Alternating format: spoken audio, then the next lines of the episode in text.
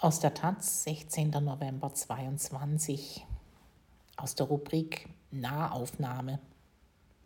E-Autos, die krank machen. In jedem Elektroauto steckt Kupfer. Viel Kupfer. Am anderen Ende der Welt, im peruanischen Hochland, befinden sich die Minen, die das Kupfer aus dem Boden fördern. Schwermetalle gelangen in die Umwelt und lagern sich in den Körpern der Menschen an. Sie erkranken, so wie Esmeralda Larota Umasi. Aus Espinar Sophia Boddenberg und Sophia Janjari. Als Esmeralda Larota Umasi im Fluss badet, weiß sie nicht, dass das Wasser sie krank machen wird. Fische und Frösche schwimmen im Wasser der Gemeinde Juan Sané Bajo im peruanischen Andenhochland, in der indigene Quechua leben. Als sie zehn Jahre alt ist, fängt sie an, sich krank zu fühlen. In der Schule bekommt sie Kopfschmerzen und manchmal Nasenbluten. Ich war immer müde, meine Knochen schmerzten und ich hatte keinen Appetit, erinnert sie sich 24 Jahre später. Sie lebt in der Nähe einer Kupfermine. Kupfer, das auch nach Deutschland exportiert wird. Im selben Jahr werden in der Bundesrepublik die Grünen zum ersten Mal Regierungspartei in einer rot-grünen Koalition. Knapp über 40 Millionen PKWs fahren damals auf Deutschlands Straßen. Der Verkehr verursacht etwa 180 Millionen Tonnen CO2. Die jahrzehntelange politische Bevorzugung des Autoverkehrs muss beendet werden, heißt es im Programm der Grünen zur Bundestagswahl 1998. Heute sind die Grünen wieder an der Regierung beteiligt und haben sich mit der Autoindustrie mittlerweile arrangiert. Denn schließlich kann man grüne Autos herstellen, Elektrofahrzeuge. Bis 2030 sollen sieben bis zehn Millionen Elektroautos in Deutschland fahren, so das Ziel der Bundesregierung. Aber wie umweltfreundlich sind sie wirklich? Larota Umasi ist mittlerweile 34 Jahre alt und hat immer noch Kopf- und Knochenschmerzen, manchmal auch Bauchweh. Sie ist klein und dünn, ihre Stimme leise und ihr Händedruck schwach. Sie lebt in der Provinz Espinare, etwa fünf kurvige Autostunden südlich von der ehemaligen Inka-Hauptstadt Cusco im Süden Perus. Im Körper der jungen Frau haben sich Schwermetalle angesammelt. Sie greifen ihre Organe an. In Espinar befindet sich eine der größten Kupferminen Perus.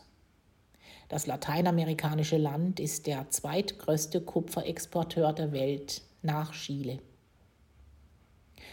Deutschland hingegen steht auf dem dritten Platz der Liste der Länder, die am meisten Kupfer importieren, nach China und den USA.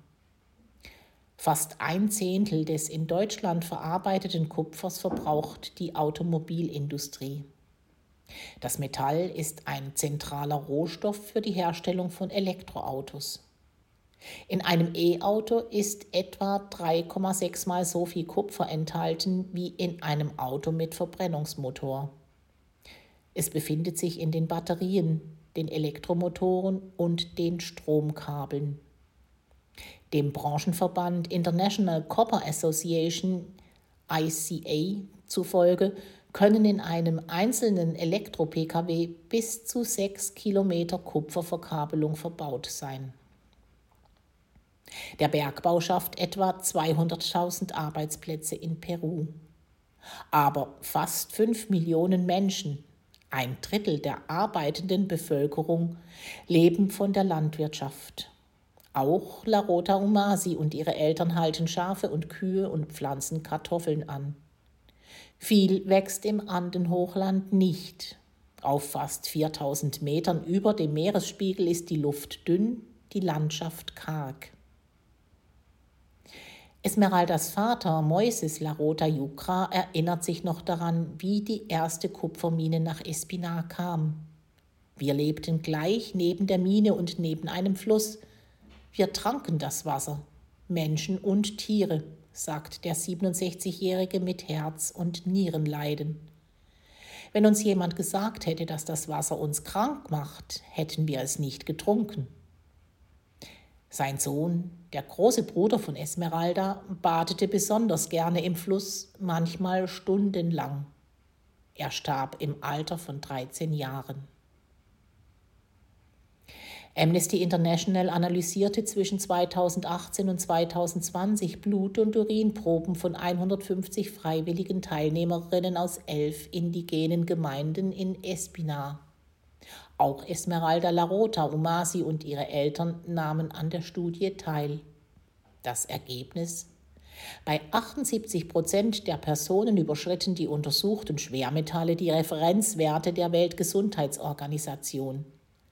58 Prozent von diesem Personenkreis hatten erhöhte Werte von Arsen, 29 Prozent von Magnesium, 12 Prozent von Cadmium, 4 Prozent von Blei und 3 Prozent von Quecksilber. Schwermetalle können sich im Körper anreichern und langfristig zu Organschäden führen, auch wenn täglich nur eine geringe Menge aufgenommen wird. Die Internationale Agentur für Krebsforschung hat Arsen als krebserregend für Menschen eingestuft. Dem Umweltbundesamt zufolge wirkt Blei neurotoxisch und beeinflusst damit die intellektuelle Entwicklung von Kindern. Quecksilber schädigt die Nieren. Die Kupfermine Antapaccay in Espinar betreibt der Schweizer Konzern Glencore. Als eines der größten diversifizierten Rohstoffunternehmen der Welt unterstützen wir das Erreichen der Pariser Klimaziele, indem wir auf verantwortungsvolle Weise die Rohstoffe bereitstellen, die für den Übergang zu einer kohlenstoffreduzierten Wirtschaft unerlässlich sind, schreibt das Unternehmen auf seiner Website. Glencore ist dem Carbon Majors Report zufolge einer der 100 Konzerne, die für über die Hälfte der weltweiten CO2-Emissionen verantwortlich sind. Das Unternehmen ist also einer der größten Verursacher der globalen Erwärmung. Das Pariser Klimaabkommen hat zum Ziel, die Erderwärmung auf deutlich unter 2 Grad Celsius zu begrenzen. Angestrebt werden höchstens 1,5 Grad. Europa soll bis 2050 klimaneutral werden und bis zum Jahr 2030 mindestens 55 Prozent seiner Treibhausgase im Vergleich zu 1990 einsparen. Ab 2035 sollen nur noch emissionsfreie Fahrzeuge in der Europäischen Union zugelassen werden. Obwohl die Fahrzeuge energieeffizienter geworden sind, ist der CO2-Ausstoß des Personenverkehrs in Deutschland seit 1995 nicht gesunken. Denn die Menschen fahren insgesamt mehr Auto und die Fahrzeuge sind größer und stärker geworden. Das hebt den Einspareffekt auf. In der Ökobilanz der Elektroautos wird häufig nur der CO2-Ausstoß beim Fahren berücksichtigt nicht aber der Rohstoffverbrauch bei ihrer Herstellung. Solange die Autoindustrie immer mehr Autos produziert, auch wenn es E-Autos sind, werden aber auch mehr Rohstoffe benötigt. Eine Marktanalyse des Finanzdienstleisters SP Global prognostiziert, dass sich der weltweite Kupferbedarf bis 2035 auf 50 Millionen Tonnen fast verdoppeln wird. Kupfer nehme eine Schlüsselrolle bei der Energiewende ein, da es nicht nur für Elektroautos, sondern auch für Solarkraftwerke und Windkraftanlagen benötigt wird. Mit der steigenden Nachfrage nach Kupfer nehmen in Peru die Konflikte zu, sagt Paul Marquette von der Nichtregierungsorganisation Cooperación, die seit 25 Jahren Gemeinden unterstützt, die von Bergbauprojekten betroffen sind. Ursachen für die Konflikte seien die fehlenden Planungen durch den Staat und die intransparenten Verhandlungen der Bergbauunternehmen mit den Gemeinden. Die Energiewende im globalen Norden dürfe nicht auf Kosten der Gesundheit, der Umwelt und des sozialen Friedens der Gemeinden in Peru stattfinden, heißt es. Konflikte mit dem Kupferbergbau gibt es in Espinar seit 40 Jahren. Als erstes ließ sich in den 1980er Jahren ein staatliches Bergbauunternehmen nieder. Perus Diktator Alberto Fujimori privatisierte und verkaufte es. 1996 erwarb der australische Bergbaukonzern BHP Billiton, heute BHP Group, das Unternehmen. In den 1990ern begannen die Proteste gegen den Bergbau. Anfang der 2000er Jahre demonstrierten die Menschen erneut, sperrten Straßen und entzündeten Barrikaden. Sie wollten beteiligt werden an dem Reichtum, den der Bergbaukonzern aus ihren Gemeinden in Lastwagen transportierte. Bürgermeister war damals Oscar Molo Huanca. Er unterstützte die Proteste und erreichte gemeinsam mit den indigenen Gemeinden und sozialen Organisationen aus Espinar im Jahr 2003 ein Abkommen mit BHP Billiton abzuschließen, den sogenannten Convenio Marco. Das Unternehmen erklärte sich darin bereit, drei Prozent seiner jährlichen Gewinne in einen Fonda abzuführen, um lokale Entwicklungsprojekte in der Provinz Espinar zu finanzieren. 2010 kam es erneut zu Protesten gegen die Mine. Jetzt ging es nicht mehr um die wirtschaftliche Beteiligung, sondern um die Auswirkungen des Bergbaus auf Umwelt und Gesundheit. Immer mehr Menschen wurden krank und immer mehr Tiere starben. Der Konflikt spitzte sich zu, sagt Sergio Huamani, Präsident der Frente Único de Defensa de los Intereses des Espinar, Front für die Verteidigung der Interessen von Espinar, die die Proteste organisierte. Eine der Forderungen der Demonstrantinnen war es, den Convenio Marco neu auszuhandeln. Wir wollten, dass das Unternehmen sich auch zum Schutz von Menschenrechten und der Umwelt verpflichtet, sagt Huamani. Die Proteste wurden von der Polizei gewaltsam niedergeschlagen. Vier Menschen kamen ums Leben. Über Espina wurde für 30 Tage der Ausnahmezustand verhängt. Die Polizei nahm zahlreiche Demonstrantinnen fest, darunter Sergio Huamani und den Bürgermeister Oscar Molohuanca. Er wurde im März dieses Jahres tot aufgefunden. Angeblich hatte ihn ein Stier angegriffen, aber in Espinar glauben viele, dass es Mord war. Wer sich gegen die Mine auflehnt, wird verfolgt, sagt Huamani. Im Jahr 2012 erwarb der Schweizer Konzern Glencore das Unternehmen Xtrata und wurde dadurch zu einem der weltgrößten Rohstoffkonzerne. Das Unternehmen erweitert derzeit sein Bergbauprojekt in Espinar. Die Mine Tintaya wird zur Entsorgungsstätte für Bergbauabfälle umfunktioniert. Der neue Tagebau Antapakai produziert etwa 200.000 Tonnen Kupfer im Jahr. Im ersten Halbjahr dieses Jahres erwirtschaftete das Unternehmen einen Gewinn von rund 12,1 Milliarden US-Dollar. Espinar hingegen ist eine der ärmsten Provinzen in Peru. Der Biologe Renato Ormekea, der in der Stadtverwaltung von Espinar für das Umweltmanagement zuständig ist, geht davon aus, dass die Bergbauabfälle in den Boden versickern und so die Wasserläufe verschmutzen. So würden die Schwermetalle in die Organismen von Menschen und Tieren gelangen. Espinar ist verseucht, sagt er. Wer das nicht sehen will, ist blind. Das Wasser, die Böden und die Luft seien betroffen. Die Verschmutzung ist überall und hat alle Grenzen überschritten. Das Unternehmen will nur Geld verdienen, sagt er. Die Stadtverwaltung habe nicht die nötigen Kompetenzen, um das Bergbauunternehmen zu kontrollieren. Dafür zuständig ist die staatliche Umweltschutzbehörde OEFA. Sie führt in diesem Jahr zum ersten Mal eine Kausalitätsstudie in Espinar durch, um die Ursachen der Umweltprobleme zu untersuchen. Ende dieses Jahres sollen die Ergebnisse vorliegen. Warum eine solche Studie nicht schon viel früher durchgeführt wurde? Die Korruption in Peru ist grauenhaft, sagt Orma Kea. Nicht nur der peruanische Staat ist bekannt für Korruption, sondern auch Glencore. Das Schweizer Unternehmen bekannte sich im Mai dieses Jahres in verschiedenen Fällen von Bestechung und Marktmanipulation schuldig. Der Konzern akzeptierte einen milliardenschweren Vergleich mit internationalen Justizbehörden und bezahlt ein Bußgeld von über einer Milliarde US-Dollar.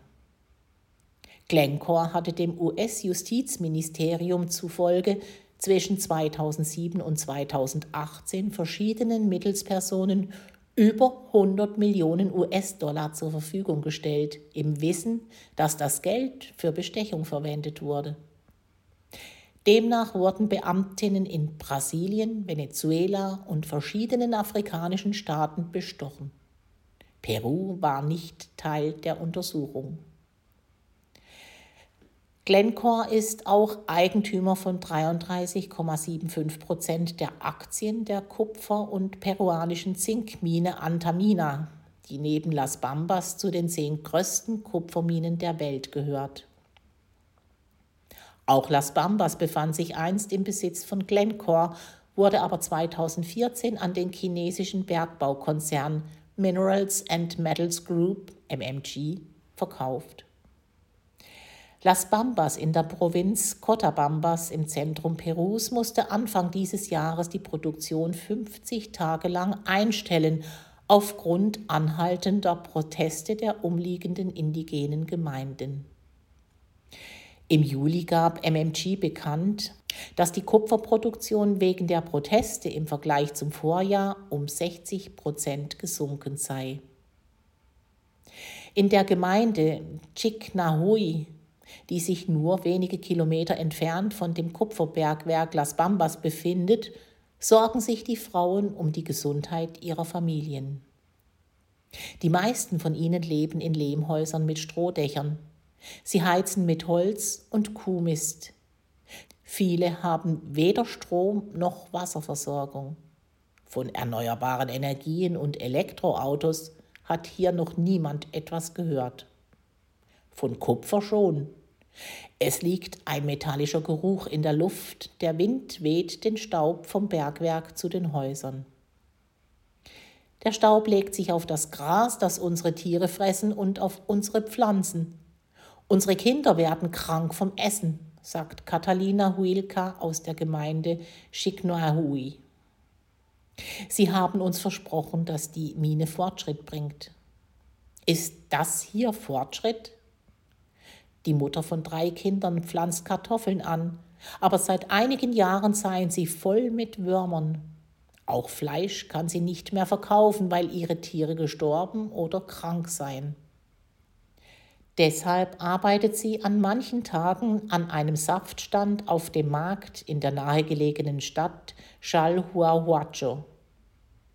Die Gemeinde Chiknoahui ist gespalten. Während die Frauen sich um die Gesundheit ihrer Kinder und um die Zukunft der Gemeinde sorgen, erhoffen sich viele der Männer finanzielle Vorteile durch die Mine. Manche Gemeinden haben Geld von dem Bergbauunternehmen erhalten, sagen die Frauen. Aber was bringt uns das Geld, wenn wir krank sind und unsere Tiere sterben?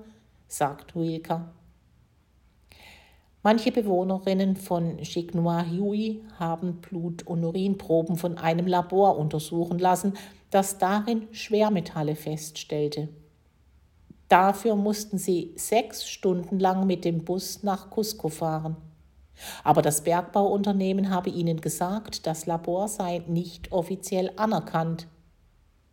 Niemand unterstützt uns, weder der Staat noch das Unternehmen, sagt Huilka. Das chinesische Unternehmen MMG äußerte sich auf Anfrage der Taz nicht zu den Vorwürfen. Glencore weist die Verantwortung für die Schwermetallbelastung zurück. Espina befindet sich in einem von Natur aus stark mineralisierten Gebiet, heißt es in der Stellungnahme auf Anfrage der Taz. Der Konzern zitiert eine Studie aus dem Jahr 2013, der zufolge die Wasserverschmutzung in Espinar durch das natürliche Vorhandensein von Mineralien im Boden verursacht wurde. Die Biologin Karem Luke von der Nichtregierungsorganisation Derechos Humanos Sin Fronteras begleitet die indigenen Gemeinden in Espinar seit sechs Jahren. Was die Menschen dort erleben, sei kein Einzelfall. Zehn Millionen Peruaner und Peruanerinnen, das ist jeder Dritte, sind mit Schwermetallen belastet. Die meisten leben in indigenen Gemeinden in der Nähe von Bergbauprojekten, sagt sie. Peru erlebe eine Gesundheitskrise. Die Verantwortung dafür liege zwar auch beim peruanischen Staat, aber die Unternehmen waschen sich die Hände, sagt Luke. Die Organisation, für die sie arbeitet, unterstützt die internationale Kampagne Espinar kann nicht warten, die ein europäisches Lieferkettengesetz abverlangt, um die Menschenrechte der von Bergbauprojekten Betroffenen zu garantieren. Im Februar legte die Europäische Kommission einen Entwurf für ein solches Gesetz vor der vorsieht, dass Opfer von Menschenrechtsverletzungen oder Umweltschäden künftig Schadenersatzforderungen vor europäischen Gerichten geltend machen können. Die Unternehmen müssen zur Einhaltung der Menschenrechte verpflichtet werden. Wir haben in Peru bereits festgestellt, dass sie das freiwillig nicht machen, sagt Luke. Europa falle eine besondere Verantwortung zu. Aus Europa kommen die Investoren und in Europa sind die Konsumenten. Deshalb müssen die europäischen Länder Mechanismen entwickeln, um keine Produkte zu konsumieren, die Menschenleben gekostet haben. Esmeralda Larota Umasi war im Juni gemeinsam mit Karem Luke in Europa, um auf die Situation in Espinar aufmerksam zu machen. Sie sorgt sich um ihre Eltern, denen es von Tag zu Tag schlechter geht. Niemand interessiert sich für unsere Gesundheit, weder der Staat noch das Unternehmen, sagt sie. Ist das Kupfer mehr wert als unser Leben? Mitte 2022 fahren auf deutschen Straßen 48,7 Millionen PKWs. Es ist der höchste Wert aller Zeiten.